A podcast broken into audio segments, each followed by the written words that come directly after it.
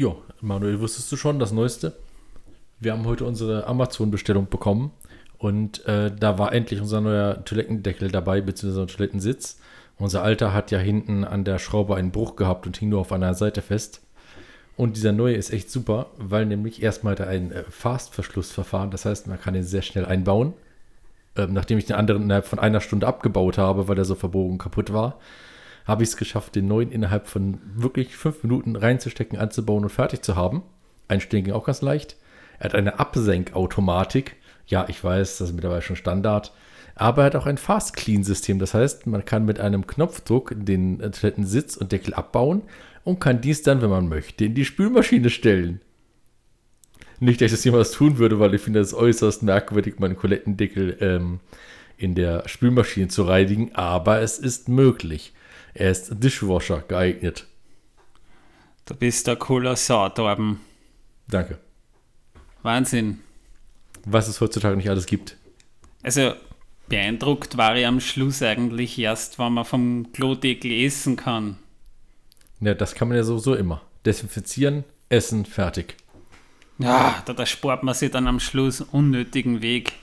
Es Super. gab in der Nähe von mir, wo ich früher gewohnt habe, ein Restaurant, das hieß zum Klo. Da Hm. hast du statt ähm, eben deine normalen Tische auf äh, äh, Toiletten äh, gesessen, aber ohne Klobrille. Aber dann halt mit so einem Sitzkissen. Hinten dran war auch immer so ein Spülkasten, der war natürlich leer.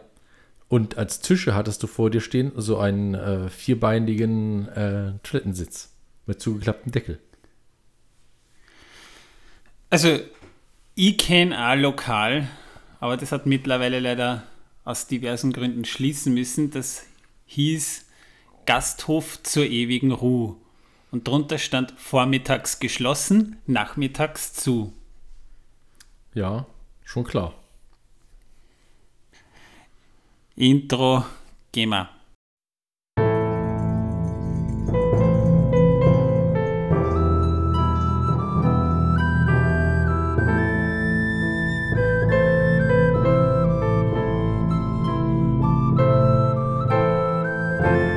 Megovanen, Melonin und herzlich willkommen zu Folge 36 von Der Herr der Ringe pro Minute. Der Podcast, wo wir je Folge eine Minute aus dem Film Der Herr der Ringe, Die Gefährten von Regisseur Peter Jackson, basierend auf das Werk von John Ronald Rule Tolkien besprechen. Ich bin der Manuel. Äh, Ja, ich bin der Torben. Äh, Ich habe gerade gewartet, dass der Martin seinen Einsatz macht, aber der ist wohl wieder nicht da. Nein, er ist heute leider nicht da. Er ist auch in den kommenden Folgen nicht da, weil er beruflich momentan sehr stark eingespannt ist. Und von daher, da er momentan auf Geschäftsreise ist, müssen wir leider zu meinem größten Bedauern auf ihn verzichten. Jetzt muss ich nämlich alleine mit Torben auskommen und das ist kein Spaß. Ja, und jetzt fallen unsere Quoten natürlich wieder um über 90 Prozent. Ja, Hervorragend. Mindestens, wenn nicht gar 100 Ich oder werde ihm- 110. Ich werde ihm eine schriftliche Beschwerde schreiben. Ja, Im Namen aller Zuhörer natürlich, versteht sich. Natürlich. Also, wenn ihr Martin wiederhaben wollt, also ihr könnt gerne, ich schicke ihm dann natürlich auch den Feed, einen Podcast machen. Wir wollen Manuel zurück, äh, Martin zurück. Ich bin ja eh immer da. Und vielleicht kommt er dann wieder. Ja, also denkt nächste dran, Folge. Hashtag wir wollen Martin wieder in einem Wort. Ja, es ist ja nicht so, dass er überhaupt nicht mehr kommt. Er ist nur momentan sehr stark eingespannt. Der Arme muss jeden Tag um 5.50 Uhr aufstehen. Und aus eigener Erfahrung, das ist nicht lustig. Aufstehen oder um die Uhrzeit aufstehen? um die, Uhrzeit. aufstehen. Überhaupt aufstehen vor 9 Uhr morgens ist, weißt du, jedes Mal morgens, das ist bei mir ein Kampf Mensch gegen System. Die Natur sagt mir ganz eindeutig, bleib noch liegen, dreh dich noch mal um, schlaf weiter, Manuel. Aber das System sagt, wenn du nicht aufstehst, du faule Sau, verdienst du heute kein Geld. Und deinen Job verlierst du vielleicht auch demnächst mal. Also letztendlich gewinnt jeden Morgen das System gegen die Natur. Ja, Ja. Tragisch. Tragisch, ja. Ich bin ja mal einmal um 8 Uhr morgens in einen Biergarten gegangen und habe mich dorthin gesetzt und habe ein Bier bestellt. Die Kellnerin schaute mich an und meinte, wie jetzt Bier um die Zeit? Und dann meinte ich, ja, verkauft ihr kein Bier um die Zeit oder wie? Ja, doch, doch. Und dann, ja, seht ihr, dann ist es doch nicht mein Problem, wenn ihr es verkauft. Dazu sei aber gesagt, dass ich zu der Zeit in der Gastronomie gearbeitet hatte und äh, um 6.30 Uhr wurde der Laden geschlossen und ich war um 7.30 Uhr meiner Arbeit da fertig. Also war das für mich eigentlich Abend. Und das war mein Feierabendbier. Aber das wollen die Leute ja nicht wissen. Das ist in Wien normal. Also neulich saß da mal in der U-Bahn um 7 Uhr morgens einer, ich gerade auf dem Weg zur Arbeit, trinkt eine Dose Bier, das war noch vor Corona, da konnte man das noch, und eine alte Frau kam so daher und sagt, Sie trinken aber schon früher Bier. Der sagt ganz cool, ein Bier um 7 Uhr morgens hilft am besten gegen den Durst. Sie sehen doch, dass ich ausgetrocknet bin. Na, ausgetrocknet schaut's mir nicht aus. Na, ich hab ja auch keinen Durst. Tja, das ist natürlich sehr schön. Aber das ist Wien. Wir wissen immer noch nicht, was das Ganze jetzt mit Drachen zu tun hat. Oder mit Kartoffeln. Oder mit Kartoffeln, genau. Letzte Folge haben wir übrigens über Bauer Maggot gesprochen. Also solltet ihr diese Folge verpasst haben, spult eins zurück. Es lohnt sich. Solltet ihr die erste Folge noch nicht gehört haben, es lohnt sich noch mehr. Das ist unsere längste Folge bisher, außerhalb des Specials natürlich. Und die anderen Folgen, ich habe einen den Frosch im Hals, Entschuldigung. Ach, Die anderen Folgen lohnen sich natürlich auch. In dieser Minute steigen wir dabei ein, wie die Hobbits, also Frodo, Sam, Mary und Pippin, ausgelassen in einem Gasthaus feiern. Die hüpfen teilweise am Tisch herum und singen irgendein sehr merkwürdiges Lied, das eigentlich meiner Meinung nach viel zu brav ist, als dass man sowas am Abend in einer Taverne singt. Da fängt man eigentlich schon mit den versauten Liedern an. Ja, und die amüsieren sich jedenfalls dabei prächtig. Auch die Bardame, die Rosi, die wir von vor ein paar Minuten schon kennen, die hat nämlich mit Sam am Fest getanzt, die lacht auch ausgelassen. Ja, und während die sich voll die Kante geben, unterhalten sich andere Hobbits, unter Umständen eben Sam, äh, ein alter Hobbit, ein anderer, nicht sonderlich sympathisch wirkender Hobbit. Ja, und dieser Dialog beginnt eben damit, dass derzeit allerhand seltsame Geschöpfe durch die Gegend ziehen, Zwerge und andere, die den Hobbits auch nicht richtig schmecken. In den Bergen soll es nur so von Orks wimmeln, ja, und der alte Hobbit, übrigens der Ohm, der Vater von Sam Gamgee, so viel kann ich schon mal verraten, sagt dann eigentlich nur, wenn das nicht mal nach Krieg riecht. Ja, jedenfalls sagt dann der andere Hobbit, das ist Tim Sandigmann, ähm, unser junger Herr Frodo hier, der spinnt auch schon ein bisschen herum. Du redest schon wie der alte Bilbo. Ja, und Tim Sandigmann, ein anderer Hobbit, sagt dann, du redest schon wie der alte Bilbo, der war nicht ganz richtig. Ja, und daraufhin sagt der Ohm, der junge Herr Frodo hier, der ist goldrichtig wobei das ein Synchronisationsfehler ist. Im Original heißt es, unser junger Herr Frodo hier, der spinnt auch schon ein bisschen rum. Gefällt mir eigentlich auch besser. Dann kommt eben Frodo daher und sagt, und ich bin stolz drauf. Prosit, Ohm. Ja, und dann geht es eben weiter, dass man sich weiter über merkwürdige Begebenheiten unterhält. Die Minute endet dann schließlich damit, dass die Hobbits, teilweise schon fröhlich angetrunken, das Wirtshaus verlassen. Und damit endet Minute Nummer 36. Und äh, Kartoffeln kamen leider keine vor. Es denn, die haben Kartoffelbier getrunken. Ja, diese Szene spielt in einem Gasthaus, das heißt zum grünen Drachen. Wir sehen in der Anfangseinstellung dieser Szene, die wir in der letzten Minute schon zu sehen bekommen haben, dass da eben der Fluss, die Wässer dazwischen liegt. Da haben wir eben die Brücke. Auf der einen Seite steht die Mühle, auf der anderen steht dann das Gasthaus, The Green Dragon oder eben zum grünen Drachen. Und das steht eigentlich nicht in Hobbingen, sondern in der Nachbarortschaft Wasserau, die eben auf der anderen Seite des Flusses liegt. Tatsächlich hat Hobbingen auch ein eigenes Wirtshaus, das ist aber der Efeubusch. Und im Buch finden manche Szenen, die im Wirtshaus stattfinden, im Efeubusch statt, manche aber eben auch im grünen Drachen. Und der grüne Drache, der eben von Beutelsens, äh, von Hobbingen aus tatsächlich, wenn man nach Wasserau blickt, auch das erste Gebäude ist. Also es steht wirklich in guter Sicht und schön zentral. Dort haben damals nämlich sich auch die Hobbits mit Bilbo getroffen, als die auf ihr Abenteuer aufbrachen. Du meinst, also, die Zwerge haben sich mit Bilbo getroffen? Ja, die Zwerge, entschuldige. Gerne. Ah, jedenfalls war es so, dass wir ja im Hobbit, um jetzt kurzes Foreshadowing machen, haben wir das nicht gesehen, denn da haben die Zwerge gar nicht auf Bilbo gewartet. Im Buch haben die im grünen Drachen gewartet. Und auch der Dialog, wie wir ihn da in dieser Minute zu hören bekommen, kommt im Buch auch etwas abgeändert, aber doch vor. Mit etwas mehr interessanten Informationen nämlich auch.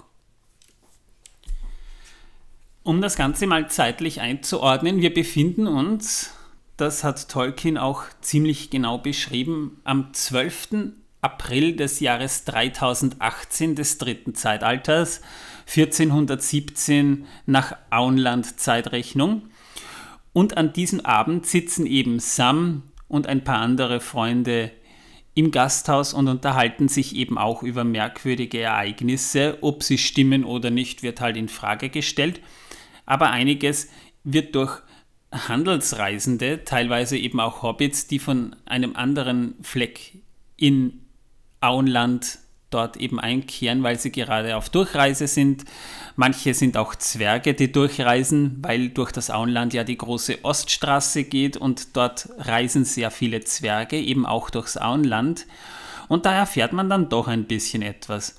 Ja, eben auch, dass zum Beispiel die Elben, die ja im Auenland mythologische Figuren sind, also es ist kaum überliefert, dass tatsächlich Hobbits mit Ausnahme von Bilbo und vielleicht sogar Frodo jemals Elben gesehen haben, dass die eben nach Westen gehen.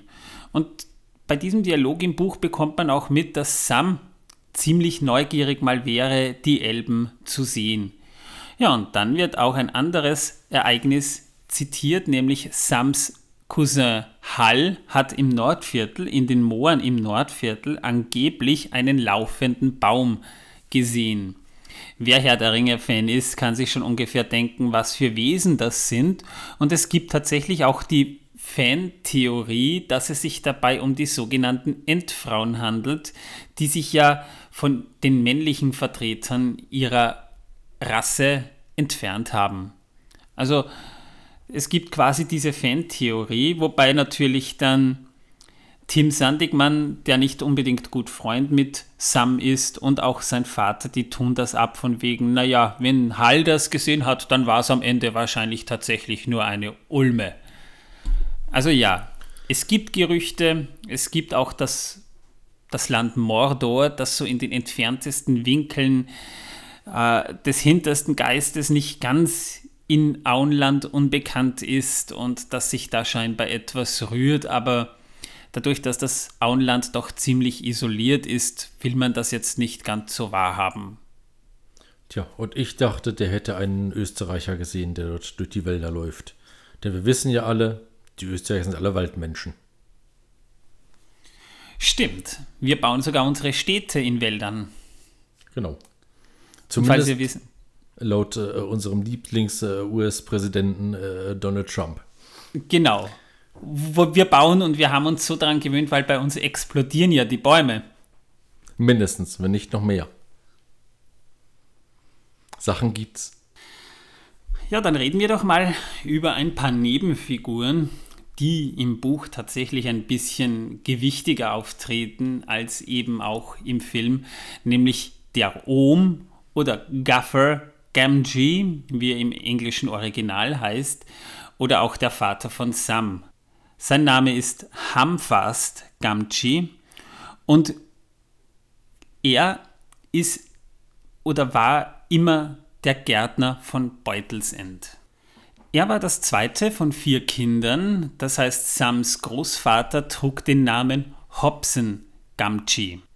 Nicht zu wechseln mit Hopfen. Jedenfalls hat sich Hamfast Gamci in die Lehre als Gärtner begeben, nämlich in die Lehre seines Onkels Hollmann Grünhand, der eben vor ihm der Gärtner von Beutelsend war. Am Ende des Hobbits, als Beutelsend versteigert werden sollte, trat er kurz schon im Buch auf, nämlich da, und das wird dann eben auch kurzerhand eben im ersten Kapitel des Buchs beschrieben, hat er eben versucht, die Gäste daran zu hindern, dass die in die Beete latschen. Also er als Gärtner ist natürlich sehr heikel auf sein Werk. Durchaus verständlich. Aber da haben wir jetzt auch wieder etwas, nämlich die bekannte äh, ähm, Vetternwirtschaft. Da war er aber noch nicht der Chefgärtner, das war dann eben noch Hollmann Grünhand, nämlich Hamfast Gamgee übernahm erst 18 Jahre später, nachdem Bilbo von seiner Reise zurückgekehrt ist, offiziell das Amt, nachdem eben sein Meister Hollmann Grünhand nicht mehr kannte, konnte. Und kurz darauf heiratete er Bell Gutkind und mit der hatte er sechs Kinder. Also Sam ist sozusagen das jüngste Kind von diesen sechs Kindern. Er hat also fünf ältere Geschwister, über die ich jetzt aber auch nicht Näheres herausfinden konnte. Jedenfalls war Sams Vater Hamfast immer ein großer Fan von Bilbo, weil Bilbo ihn immer mit Respekt behandelt hat. Also er hat ihn immer Meister Hamfast genannt und hat ihn auch sehr oft gefragt, wenn es um den Gemüseanbau ging. Und das wird dich wahrscheinlich freuen, Torben, weil er als Autorität im Auenland ging, was Kartoffeln anging oder auch Knollen, wie sie dort genannt werden. Hervorragende Sache. Jetzt haben wir wieder den Schnitt zu Kartoffeln bekommen. Ja, ich finde das Töfte. Also ich würde sagen, wir werden heute Abend ein paar Kartoffeln brennen und uns daraus dann äh, Bratkartoffeln machen. Jedenfalls übergab er dann letztendlich das Amt an Sam, weil er unter Gicht litt. Und er war auch nie irgendwie ein Opfer von Mobbing durch Bilbo, denn als Bilbo sich verabschiedet hatte, schenkte ihn Bilbo eine Flasche Einreibemittel gegen die Gicht. Also eigentlich eine sehr nette Geste. Und Sam und sein Vater, der auch zum Zeitpunkt der Handlung eben immer noch lebt, leben am Beutelhaldenweg 3. Das ist so quasi die unmittelbare Nachbarschaft zu Beutelsend. Das ist natürlich sehr gut. Wenn es mal nachts stürmen sollte, kann man gleich die ganzen äh, Pflanzen festbinden. Im Film wird der Ohm von einem Schauspieler namens Norman Forsey gespielt. Auch da habe ich bei IMDb jetzt nicht viel gefunden, wo ich ihn herkennen könnte. Nur bei einer Rolle, da könnte es vielleicht bei dem einen oder anderen hier klingeln. Er hat einen alten blinden Mann in der Serie Herkules gespielt, die kurze Zeit vorher ja auch auf Neuseeland gedreht wurde. Tim Sandigmann ist zum Zeitpunkt der Handlung eben der Müller oder eben der Sohn des Müllers, ungefähr eben auch in dem Alter wie Sam es ist, also so 38 Jahre zum Beginn der Handlung, hier jetzt gerade.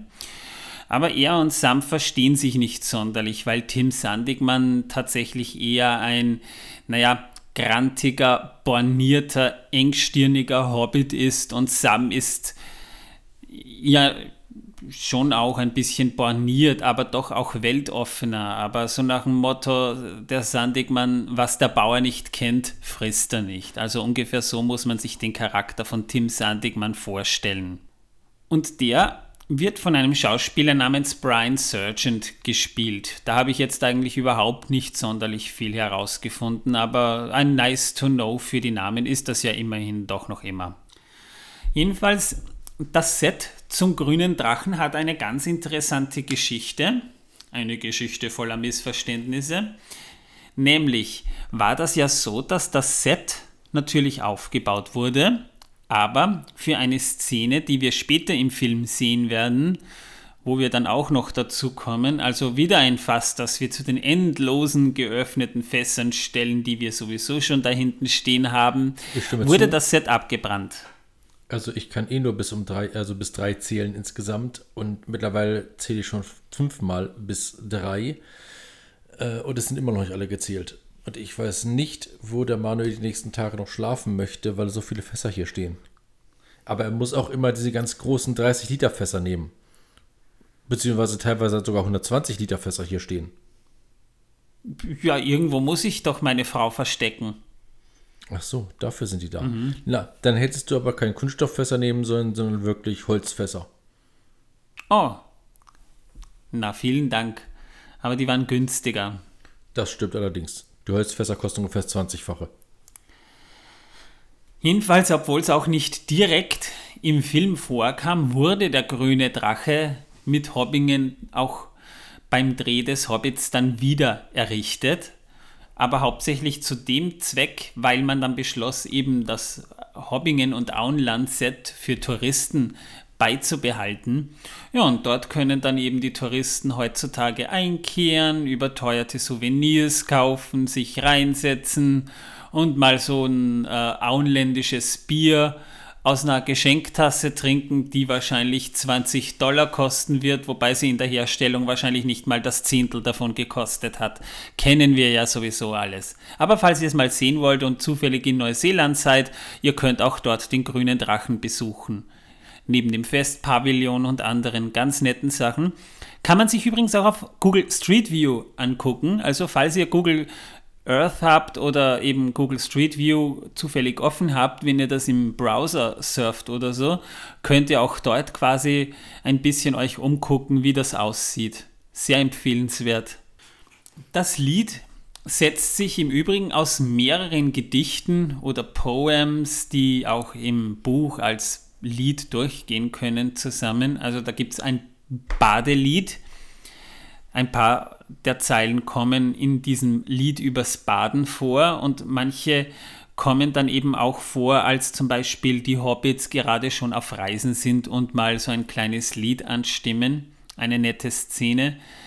Und daraus setzt sich quasi dieser Mischmasch zusammen.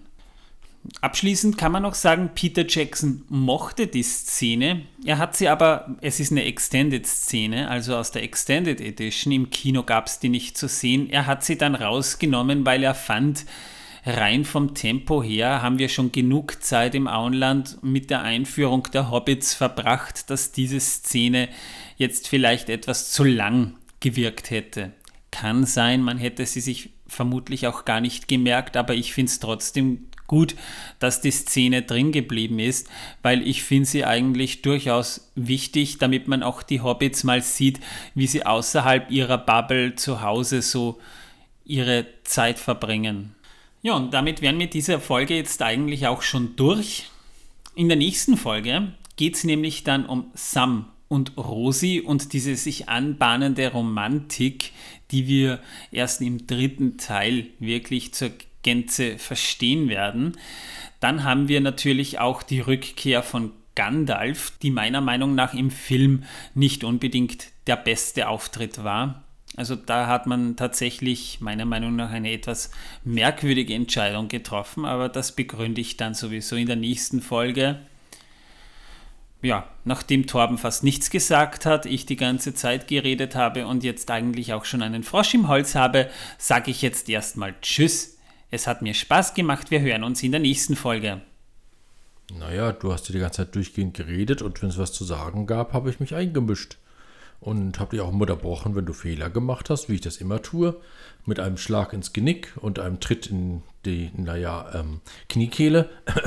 mhm. Und äh, ja, so mache ich das immer und so werde ich es auch weiterhin tun. Und äh, natürlich habe ich mich sehr über die Kartoffeln gefreut, die heute vorkamen, legal vorkamen. Äh, gewollt vorkamen. Nicht, dass sie äh, durch Zufall von mir eingestreut worden wären. Äh, ja, ähm, denkt immer dran, Bratkartoffeln sind gut, Salzkartoffeln sind besser und äh, Petersilienkartoffeln sind auch super. Aber am besten sind immer noch Thymiankartoffeln mit einem schönen, dicken, fetten Schweinsbraten. Äh, in diesem Sinne ähm, wünsche ich euch was.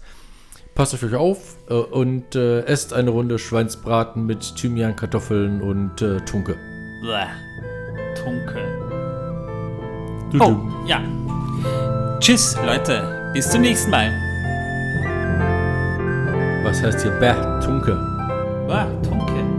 Das heißt bei uns Bradelfeten. Nein, Bradelfetten ist ein Aufstrich, ein Brotaufstrich. Steht im Supermarkt im Kühlregal. Das, weißt du, was ein Bradelfetten ist?